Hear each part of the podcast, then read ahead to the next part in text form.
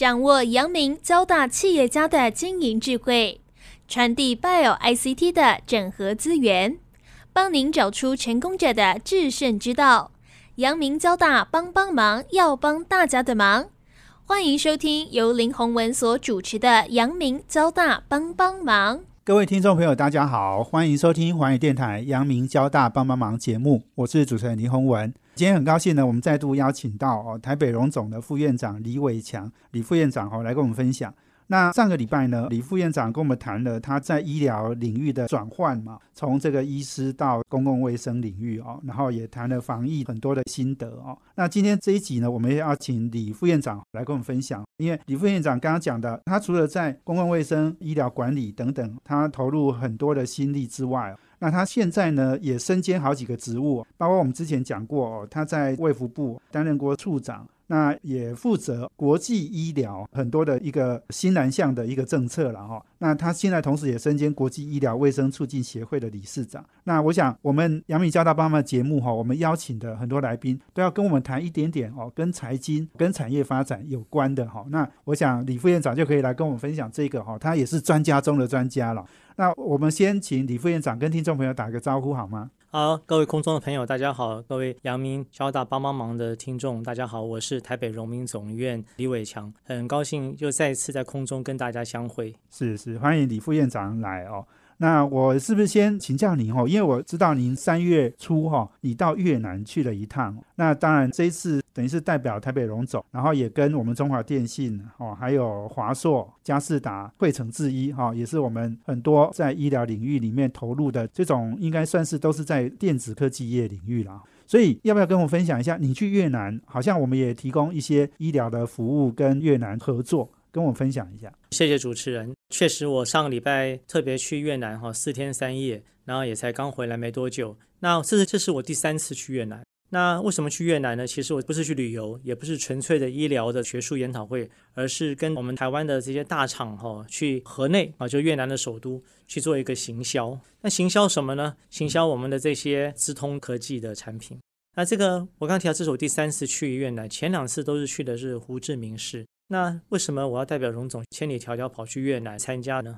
那因为政府其实在过去几年执行一个叫采取的新南向政策，新南向总共有十八个国家，大家耳熟能详，大家都在中南半岛上面的，不管是越南、泰国啊、缅甸、辽国，另外包括像马来西亚、新加坡啊、菲律宾以及纽澳，还在往东到尼泊尔、印度啊这几个十八个国家都叫新南向。台湾希望说能够跟他们拉近关系，特别是有关于我们的一些。国际医疗的方面，台湾国际医疗早期主要来的病人大部分都是来自中国大陆啊。是。那现在因为这个两岸之间的关系有时候比较微妙，那有时候政府就希望说，我们不要只把所有鸡蛋放一个篮子里面，我们也希望说能够有其他的能够来哈。这是分两个部分，这个英镑跟澳镑。好，英镑的部分基本上我们希望的是病人来看病。好，这边有两种，一种是重难症的。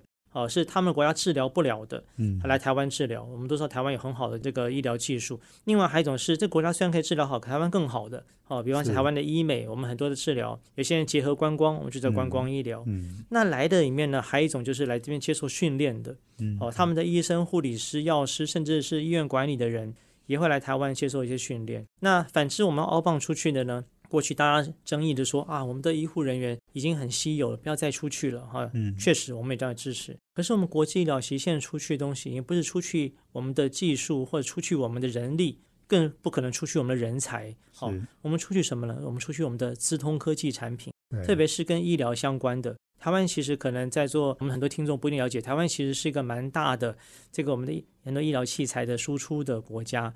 那这边特别是一些家用的医疗器材，比方血压计啊、体重计啊、磅秤啊等等之类的健身器材，还有一些是中阶的医疗产品。哦，我们都是大的输出国家。不过我们现在还不仅于此，我们希望说呢再往上面走。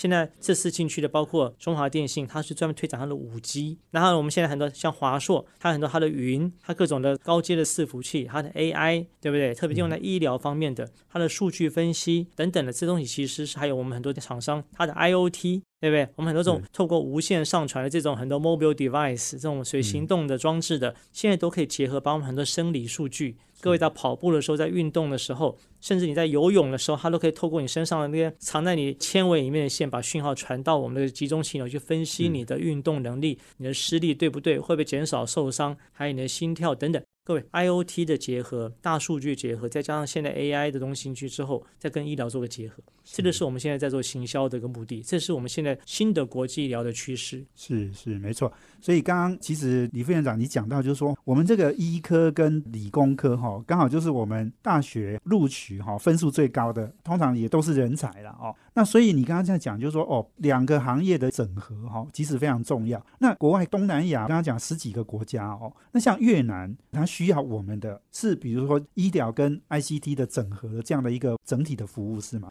越南哈，我不知道各位听众有多少人曾经去过越南，或是你印象中的越南是什么样的国家？那我跟大家先报告一下，越南有将近九千六百万人口。但，越南这个国家，特别是它现在已经这个这几年哈，经由这个中国跟这个美国不是有一个很多冲突吗？是，在冲突当中，其实但中国又是封锁的蛮厉害的，嗯，所以产生其中一个效应就是什么？很多中国在中国的厂商都移到越南去，哦，是他要寻求一个工资更低廉。我们都知道中国以前是什么？是全世界的工厂，也是全世界的市场。那的确是如此，过去二十年确实如此。可是因为随着他自己国内的改变，他的工资的上升，以及很多国际的这些政治环境的改变。已经开始陆陆续续厂商，包括台湾的厂商在内，都陆续往东南亚寻求工资成本更低的，或是更安全的，或更稳定的国家。嗯越南是其中的受惠者之一。对，所以你看到越南，那越南有九千六百多万人，它人口很年轻，不像你往韩国、日本跑都是老人家，对不对？哈，你往东南亚跑都是年轻的人。我常常讲说，满街都是小鲜肉哦，因为他们出生率还蛮高的。那在这样子一个经济在快速发展的国家的时候呢，它会人口红利，它开始有两个需求会增加了。是一个是什么？它开始重视自己的健康了。对哦，因为他医疗需求增加，以前看不起病啊，对对不对？现在开始，因为大家怎么讲？因为有钱了嘛，有钱的时候开始，以前就是大家知道那个马斯洛的满足那个三角形的理论呢、对以前只求温饱就好了，可现在大家也不一样了。现在我还要过得好，而且我还要过得健康，而且有病我要看病。可是他想看病的时候，发觉他国内的医疗可能不一定能够满足他的需求。对这个时候，他就想说，那我是不是要往外寻求更好的医疗？所以，大部分以前医疗的经济情况比较好的人，他们都有办法，他们会去往泰国、往新加坡或马来西亚去寻求医疗。那当然，也有些人会往美国去跑，是不过那毕竟是比较远。因为他们现在突然原来也台湾也很好，大家也知道，在台湾也有很多越南人，他们不管是工作或是婚姻来到台湾，所以越南应该是现在在台湾东南亚里面是人口最多的人。是他们要把台湾的好也带回去，带回去给他们的这个家乡的这些父老们。那这个时候呢，他们都对台湾的医疗是有概念的，他们觉得台湾医疗是好。那另外一方面，他们经济情况好之后，那我们很多台商也在那边设立很多电子公司工厂，他们发觉他们的三 C 产品也要用了很多了，是所以去越南看到他们也是开始从三 G 变四 G，现在要往五 G 去跑。好、所以我们台湾的这些公司看到商机了。以往大家都往大陆去拓展，那现在大陆这边可能会去饱和，或者什么其他因素，诶，大家开始往东南亚跑，其中越南是很重要的一站，因为在相对于很多其他的东南亚国家来看的话，越南它是个起飞的，而且它现在又有那么多工厂，它相对他的这些民众勤劳、勤奋又聪明，愿意学习，所以看到我看到好多的我们的台湾的大公司，特别是电子公司，都会在那边设厂。是是没有错哈、所以刚刚这个李副院长你讲到这个是一个重点，就是说当他的需要起来了之后哦，一定也有很多人看到越南这个市场，也不一定只有台湾看到哦。可是这个很重要，就是说我们有很多的移民哦，然后也有很多的台商在越南。所以这个对我们进入越南市场很重要，而且越南好像现在是在政府的那个新南向政策，越南这个市场是龙总在负责，对不对？是，这就属于一国一中心在这计划，一个国家一个医学中心。对，那其中越南是台北荣总来负责，已经五年了。是是是，所以我想这个对很多要发展越南市场的，不管是医疗单位或者是电子公司哈，我想都要找我们李副院长来商量一下。而且我等一下要请李副院长来跟我们分享哈，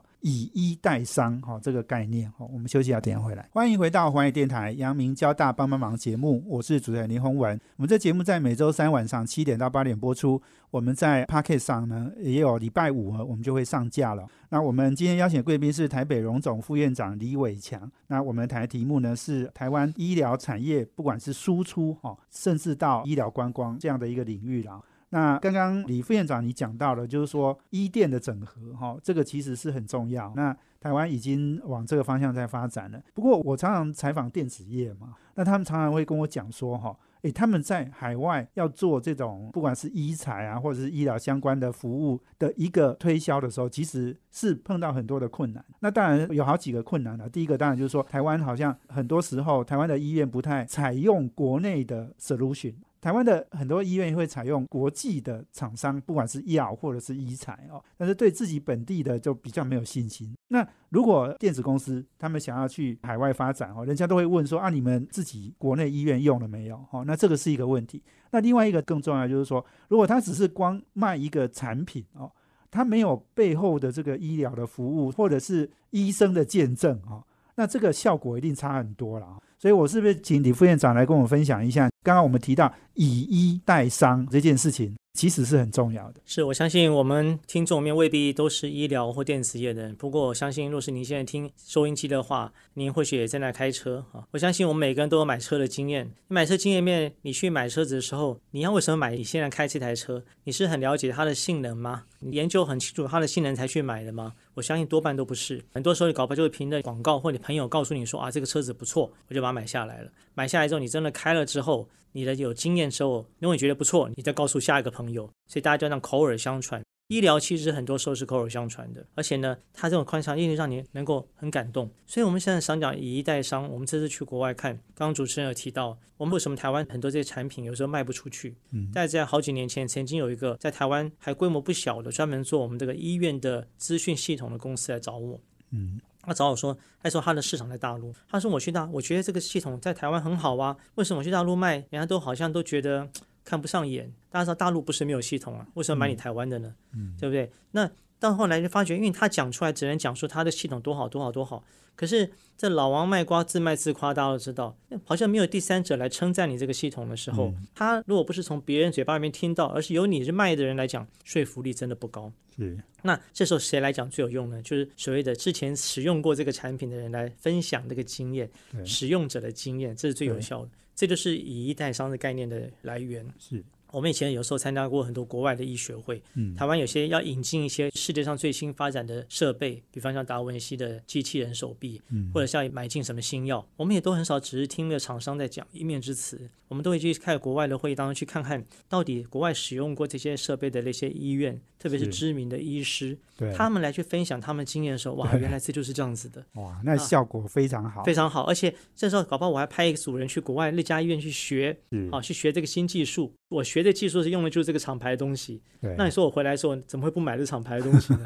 对不对？因为我学是用这工具学的嘛，哈。那我在国外学习是用这个药，我当然最后这样。所以谁来带动这东西呢？一定是过去使用过的人。我们把这样的概念，把它转移到我们在带动台湾的自动产品上面，所以越南就是我们台北荣总重要的一个发展的点。那我们过去他们去卖的时候，就卖那个 price，好，你要卖东西，那时候大家陷入一个红海，成本如何控制成本，如何能够去这样子，最后就是毛三到四嘛，甚至可能毛三到四还不一定拿得到。可是如果今天是由台北荣总这些东西在荣总用过，有我一个使用过的人的经验，去那边跟他们在做，包括电子公司的，包括这些所谓的医院的管理阶层的人去分享他。他们印象中，我刚刚提到已经对台湾的医疗是很有高度评价的，觉得台湾医疗很棒。台湾医疗为什么这么棒呢？除了我们有很好的医护人员等等之外，还有一个就是我们用了很好的资通设备。对，我搞不好用了中华电信的这个五 G，我搞不好用了什么什么设备？哎，我在讲解当中，我在分享当中的时候，就置入性行销讲到这东西了，对不对？那我不用去特别强调的产品本身多好多好，我只要强调它的效果。对台北荣总带来的效益，是那至于说这个产品本身的好坏，请到外面有很多摊位，他们自然会去摆很多摊位去 介绍它的细节，或者是他可以摸到实体的东西。我相信这就是一个我们合作共同去开拓一个市场。是我相信得到很大的回响，不仅台湾的媒体有来采访，当越南当地的媒体也有采访这个事情，而且我们荣总还去跟当地很多大型的医院、最大的这些公立医院等等签署这个合作备忘录。是将来呢，他们的人搞不好会来我们这边做一些训练。好，也要把一些疑难杂症转到台北荣总来。那我们这边也可以借这个机会呢，增进双方的交流。我相信他们将来来台北荣总看到的时候，哦，原来你们果然就是用了这些东西之后，让你们这个挂号这么快，不用大排长龙，然后呢，医生可以在一个安全又有效的环境当中提供病人最好的服务。是，我们要看到 to see is to believe，我们要让他们亲自来台湾感受到对，我们用的不同的设备产生了不同的影响。我相信是最好的一个行销方法，我就教他到以一代商。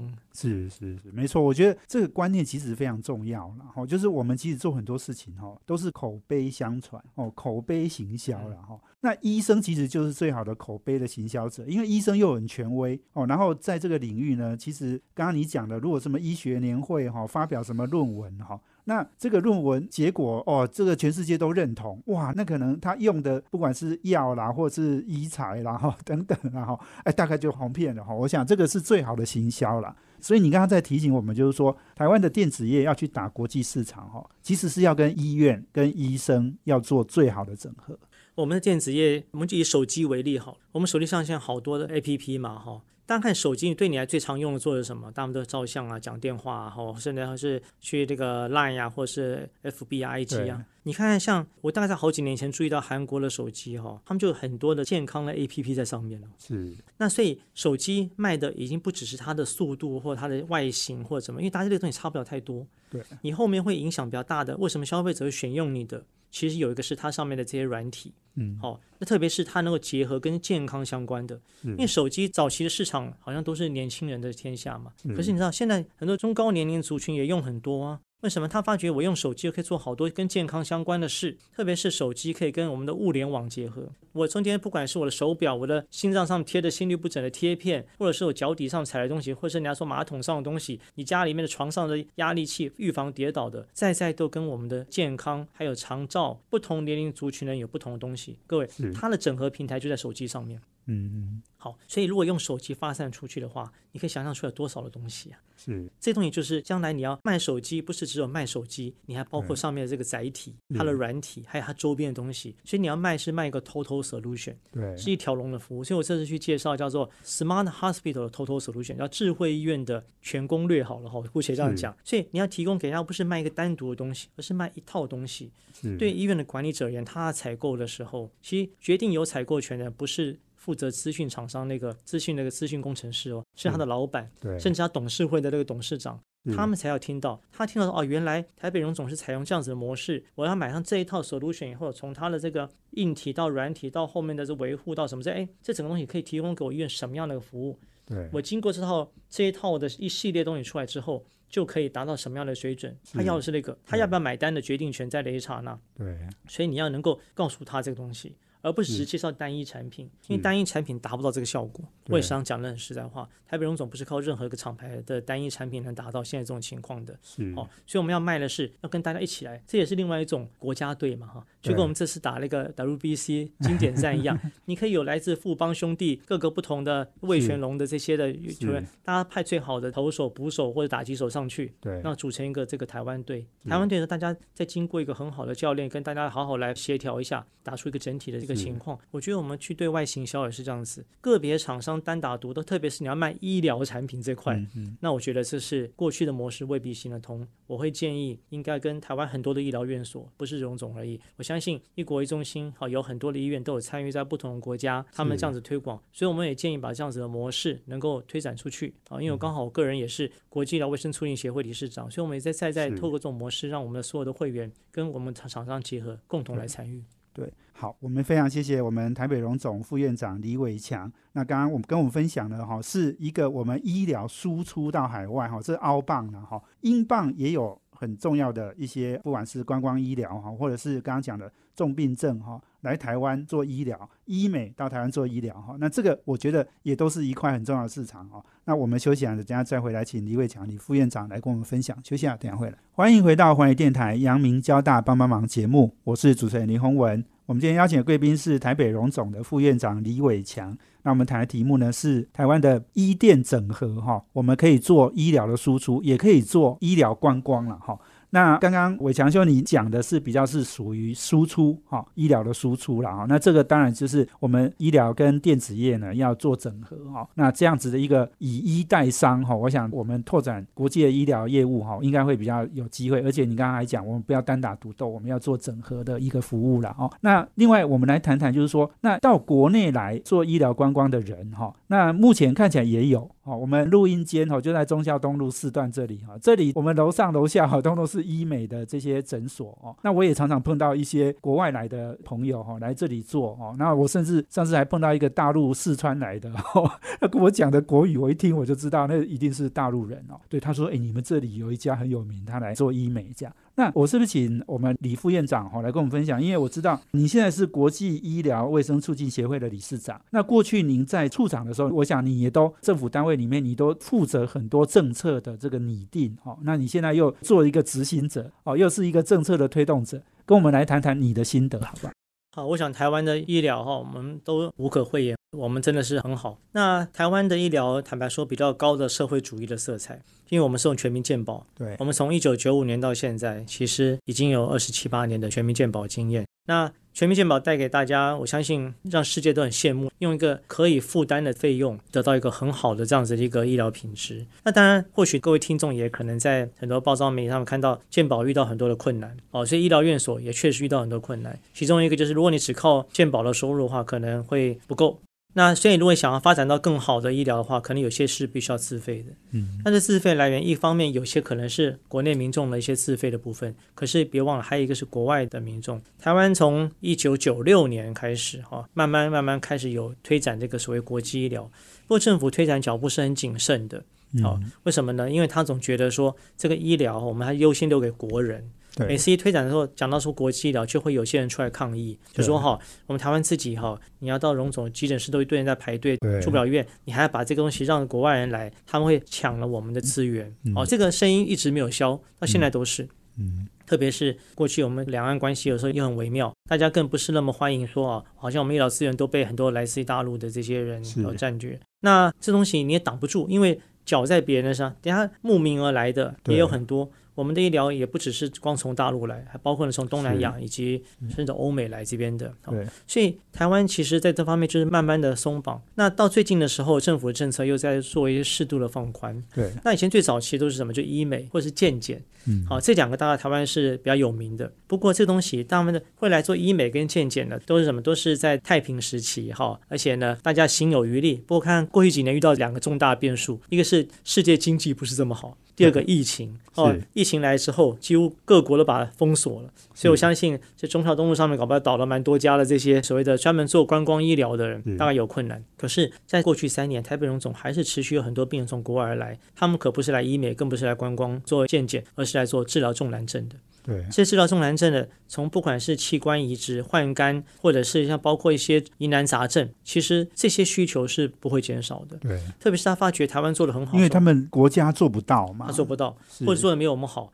每个人做一条命嘛。比方假如说这个治疗在台湾的治疗成功率是九成，可在我这个国家只有六成，你要跟跟他赌吗？哦，对不对？哈，对他来说就是零跟一百。是，对不对？所以说他当然想尽办法，特别是经济情况好的，他就会寻求更好。我们台湾在三四十年前是这样子啊，我们不是为了一个治疗跑到远渡重洋到日本，甚至到美国去吗？是。可现在这对我们来说已经变得天方夜谭，因为台湾几乎很多都可以做得到了，是吧？这是我们台湾的强的地方，我们已经可以从一个过去要去找人帮忙，现在可以帮助别人。是。这种输入型的国际医疗其实持续在，而且我相信现在台湾各个医院也都很积极的往这边去发展，因为我们确实有些东西是可以让国外的人来这边来治疗的。是是，刚刚李副院长你讲到，就是说我们一直有一个心态，就是说我们的医疗哈是社会福利。然后我们如果做海外观光医疗哈，我们是在浪费资源，应该说把资源给别人用。可是问题就是说，我们对我们的健保或者是我们对医疗很多的规范哈，都太严格，所以我们也定定价格上限嘛哈。那问题就是说，诶，其实我们现在是一个创造价值的年代。你刚刚讲就是说，我相信有很多人想要更好的品质，可是他在现在这个体系里面，他可能做不到。所以这个事情可能很重要，就是说，如果你有适度的开放。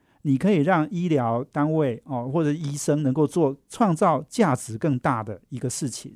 那我觉得这个是会有良性循环的，会对整个医疗的品质跟整个医疗的进步是有帮助的。我们还是以刚刚比结束这个经典赛为例好了啦，因为我也是是棒球迷。如果今天我看到有人赛后就访问古巴还是哪个球队说，哎，你今天有没有希望能够留在台湾打职棒啊？他说有啊，我要留台湾啦、哎，各位，古巴打赢我们嘛，对不对对哈？可是问题是他们球员很肯定我们了、是是 所以其实台湾的好，我们有的时候我们应该要海纳百川。我举例，假设真的是古巴或者是这些其他的什么意大利、荷兰的高手，很多大联盟的，或像现在篮球都很多这些 NBA 以前比较退下来的，愿意来台湾，它带动了我们的这个直篮或直棒。你说我们是有没有受益？你说他哦，我开放给外国人，他会抢了我们本国人的名额啊，确实如此嘛，哈，有一点抢。可是他会不会更带动我们一些东西呢？会，会嘛，嗯，带进我们大家更多企业愿意投入到这个直棒、直篮的发展，带动更多的观众进去，是而，且他把它变成是一个气候，对，而且我们的球员也跟着进步啊也，会进步，对不对？对我被刺激到。好，医疗的话，这个比喻虽然不完全一样，可是大家知道吗？我们台湾现在少子化，大家也都知道，对不对？我们有些技术，如果只以两千三百万人来算的话，假设有些病的发生率只有十万分之一，对，这样子的时候，我们的病人才几个人，大才两三百人而已哈。可是你如果把它放眼全亚洲就好了，这个时候呢，你搞不好你的病人是搞不好是两万三千人，那这个时候的话，我们的医生是一年分享两百三十个病人，他们去来操作，还是让他有两百、两千、两万个人来练习，这对我们的技术是有进步的。第二呢，我们会愿意投入更多设备去买这个东西，要不然我会没有达到经济规模，我医院是不会投资的。嗯健保又限制很严格，所以如果从这个角度来看的时候，其实某种程度，我们其实台湾人也是一个间接的受益者，是让我们的医生技术可以更好。我再举个例子，像越南，我刚从越南回来，我去越南拜访的时候，隔壁有一家专门生小朋友的医院，那个医院一天可以生将八十个小朋友。是。我跟大家报告，台北荣总一个月才一百个。对，那这些小朋友当中，大部分都正常，可是少部分他就会有一些先天性的疾病等等，他们国家是不能治疗的。所以他最后怎么办呢？以前就只能让他走了，现在他发现台湾可以的时候，他就把孩子送到台湾来治疗。各位，对于我们的小儿科医生或对什么来说，这个东西既是一个资源，也是一个学习。对，是练功夫嘛，对对对对我常常开玩笑说，将来搞不好我要派我台湾的一学生去越南去实习了，你知道吗？因为我们没有小朋友了，我们一年才十三万人，分散在全台湾，那个每家医院看不到几个小朋友。是，可是三小时的飞机里面就可以看到这么多的小朋友，我们可不希望有一天我们的医生会流失哦，对因为我们有的时候要知道疾病的东西，我们疑难杂症是我们台湾的强项。一般的病大家都可以治疗，可是你当你没有病人来源的时候，你的技术也会生疏的，是是也会生疏。很多人来台湾是做活体肝脏移植等等的，这些东西其实是我们台湾有很好的技术，可是如果没有传承的话，后面的年轻医生看到没有病人，他就不会再选这个了。是难道有一天我们要做肝脏移植，要跑去越南移植吗？是或跑去其他国家？这不是我们希望发展的目标。是没错哈、我想非常谢谢我们台北荣总李伟强李副院长哦。其实你刚刚在讲这个，我也想到，就是说过去电子业跟医疗产业哈，哎，真的就是很明显的不同。我们电子业都是往海外发展，是国际市场，但是我们的医疗基本上就是在台湾哦。那这个呢？当然，我想医疗还是真的有蛮明显的落地哈、这样的一个服务啦，医疗服务可能要在这个范围内，但是我们还是要有一点点开放了哈，就是让我们的刚刚讲的，就是说人家愿意来我们这里做医疗，这个是一个很大的商机。如果我们能够输出海外，甚至我们的人才能够到海外去实习，或者你刚刚讲学经验哦，诶，这个对很多医疗护士，我想他们的职场生涯也是一个很大的机会。这个等一下下一段哈、也许可以再讨论哦。不过，我想这个是我的一个基本的观念了、等一下，我们再休息一下呢，再请我们北荣的副院长李伟强李副院长来跟我们分享。休息下，等下回来。欢迎回到华语电台阳明交大帮帮忙节目，我是主持人林宏文。我们今天邀请的贵宾是台北荣总的副院长李伟强。那我们谈的题目呢是台湾不管是医疗输入或是医疗输出啦，哦，那我想这个都是很大的商机。那当然也需要我们医电哦两个领域的人才做整合。那刚刚李副院长你提到，就是说我们不管是做观光医疗，到把我们成功的医疗服务水准哈、等等输出到海外，你都提到一个很重要的是人才嘛。那现在台湾，我想这个不管是电子或是医疗产业啊，诶，也都觉得人才很缺了哈，因为我们出生率很低，所以我们台湾的产业发展其实已经到了应该要走更精致，而且要追求更好的品质。甚至我们可能要以研发为主。那那些需要比较大量的人力，然后是要比较低的劳力的成本的哈，我应该尽量移到海外。就是我们可能要慢慢走向美国这样的一个角色哈，我们也要把制造分出去。那当然，高阶的制造可能还要留着啦，像半导体。但是不管怎么样，就是说，是不是请李副院长，你也看很多台湾行业的发展，尤其是医疗整个的一个演变，跟我分享一下你的观察好不好？我想，身为一个在医疗服务已经三十多年的老兵了哈，那。其实有时候我跟我同事聊天时，我们也都不免忧心忡忡。为什么？我们看了几个现象。第一个，大家知道，其实现在医科几乎还是第一志愿。我们实际上都不懂为什么医科一定要第一志愿哈，因为我觉得医科不需要这么优秀的人才来做，优秀人才应该去做高科技，或者是应该是法律、政治、经济，让台湾更好。不过不管怎么样，现在至少行情还不错啊。可是另外一方面，我看到有一些隐忧，就是这些很优秀进来的人，他们到最后在选科的时候，选的都是比较轻松的科。嗯，好像那些我们都知道五大皆空嘛，哈。所以现在像医院的内科、外科这些。都时常会很困难找到人，可大家知道，其实这些科才是救命的科。现在医界有时候变成个医丑不医命啊，这是麻烦的事情。大家都跑去开医美诊所或者什么之类的，追求生活品质。哦，那我们将来真的有些生重病，谁来照顾呢？像这次这三年疫情当中，很多在第一线要照顾这些确诊的患者，都是内科还有重症科的医师，可这个现在最难收到。是，所以我们看到这个人才在台湾已经发现台湾里面的一个流动了。什么流动呢？就是从医院流向于这个诊所，还有从重症科流向于轻松科。好，是这个是事实，医界也都知道这些问题。我更别说像我们的很多护理人员了。护理人员，假如台湾现在有一百个护理人员考上护理师执照，最后真正有职业大概就六十个。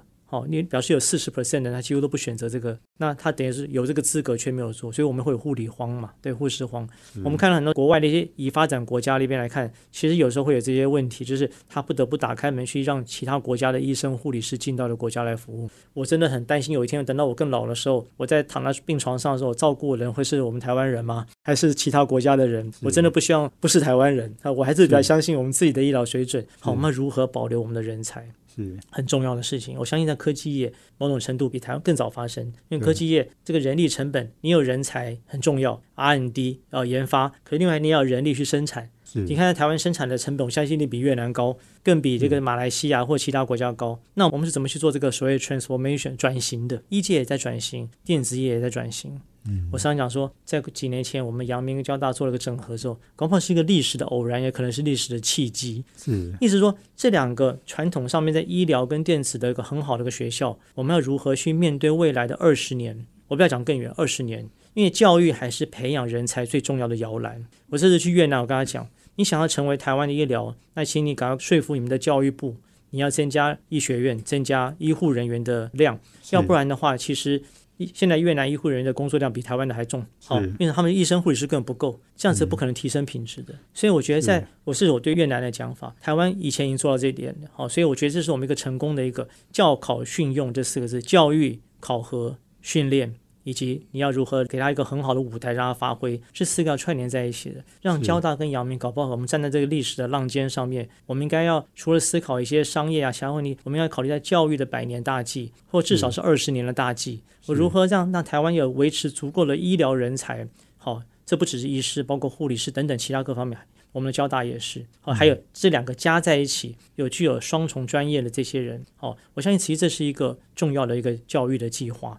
我不是这方面专家，不过我抛出一个问题出来，让我们的校长，我们很多人可以思考更大远大想法，也希望我们的校友们能多想想。对台湾来说，我觉得也是这样子。我们如何能够把台湾做个转型？我们势必要走向一个人才主导，然后呢，大家又希望能够生活不要过得太辛苦。能够有同时兼顾家庭生活品质啊，这时候看起来研发是一条路。是我们把技术带进来，好，那把病人带进来，把钱带进来，我们输出我们的 output 是我们的产品，所以我们人才留住，那我们输出的是我们这些人才研发的产品，它可能在第三地去生产，那最后呢，它的获利可以部分回到台湾来，让台湾能继续保持一个经济的成长。我相信过去在所谓的电子业早都是这样子了。那现在在医疗业呢？医疗业它虽然是个 local 要服务的性质，可是我去看国外美国很多大型的世界知名的医院，它都在很多其他海外设立它的一些分院，或者是他接受很多全世界的训练之后，有系统性的输出。对，我今天特别强调有系统性的是说，我要掌握到这个，我不要到时候变成是一个人才流失，这就不是我想见到的事情。对我们是能掌握最核心的技术，让一些比较低阶的或中低阶技术可以透过这些 model 可以传出去，而且它的利益还最后还能回到台湾来。对我觉得我们要思考出这样子的一个一个 business model 出来。哦，医疗它虽然是一个救助的，不是所谓的 business，可是你要让医疗体系健全茁壮，它必须是 business，嗯嗯，它才能够有个自我生存之道。大家都知道，光靠健保，健保现在一年八千四百亿的预算，已经是不少了。你让民众在目前的经济背景下面，要一直不停的增加你的这个健保费，我相信是有困难的。那你要如何让健保能自己养活自己，还能让医界活得更好，还能要有一些盈余来投资设备，能够提升我们的医护人员的这个福利，让我们留住人才，不要连医院都留不住人才，那诊所也留不住，最后大家就跑到其他国家去当假日飞刀手，甚至移民到其他国家，这绝对不是我们想见到的事情。虽然有点语重心长，可是我觉得这是一个老兵的一个想法。我们都希望说我们的医疗水准能维持的比现在更好，一代比一代更好。我相信，那这个东西是我们对医疗界的一个期许。那更希望说，透过我们台湾两个最强的 system，一个医疗体系，一个是我们电子的体系，加在一起，变成一个产生更大的量能，好让台湾能够在下个十年、二十年，能有另外一座护国神山出来哈。我不知道这叫什么山，可是基本上能够创造出一个更好的一个山出来之后，能够造福国人，又能够维持我们的经济成长，哦，这是一个远大的梦想，这需要我们很多的人共同来完成这件事情。对对，没错。我想李副院长你讲的哈，其实都是重点。那刚刚其实我也在思考，就是说，其实我们也看到那个东南亚啊，比如像泰国哈，他们有那个观光医疗的这种很大的医院嘛哈。那他们甚至还挂牌上市哦，然后从资本市场获得很多的这个资源，或者是募到很多的钱哦，可以去扩展哦。那台湾好像这些事情都还没有把束缚哈给它去掉了哈。那台湾会不会走到这条路，我们不晓得。不过我们还是可以吸收一下你刚刚讲的，就是说把核心放在台湾哦。然后你刚刚讲，如果像国际上的一些重要的这个医疗单位哈，他们在海外有设一些点。可是它重点不是要输出，而是要让我就觉得说有一点像我们常常到卖场去哈，然后人家有在那个试吃的哈，那你试吃哈，你如果觉得好吃哦，你就去买嘛哈。那一样的，我们可能海外设个点哦，那让人家试吃，觉得诶你这个服务很不错哈，诶飞来台湾哈做这个，因为你大牌的医生啦，甚至手术这些很厉害的医生都在台湾嘛哈，你只能来台湾做哈。那也许说不定这个可能更好哈，因为。这个是海外的人来嘛，哈，那创造我们更多的需求，这个也许是一个很好的方法啦。我不知道，也许我们今天抛出这样的议题，哈，大家可以多讨论，那也应该要多思考，哈，这个是一个很重要的方向啊。所以我想，这个今天真的非常谢谢我们台北荣总副院长李伟强李副院长哦，跟我们分享两集的节目啊，满满的收获，谢谢你，谢谢主持人，也谢谢所有在空中的朋友。讲的不成熟，哈，不过相信也是一些肺腑之言，一个老兵。能够对于医界以及对未来我们台湾人的这些福祉能够思考哈。那刚刚我的两个孩子也都是学医，我们也希望说一个好的环境，他们会留在台湾，然后继续服务我们台湾人，然后呢又能够结合他们跟我们台湾这么强的这个资通科技结合在一起，把我们的产品输出，啊，把我们人才留在台湾。我希望达到这个目标。是是是，哎，把人才留在台湾，把产品输出去，哇，这个是最棒的一个目标了哈，也是最完美的一个资通讯跟医疗的一个整合哦。所以今天非常谢谢我们北荣的副院长李伟强接受我们访问，谢谢，谢谢，谢谢大家，下期我们有机会空中再见。是，谢谢听众朋友收听，我们阳明交大帮帮忙要帮大家的忙，下周见，谢谢，拜拜。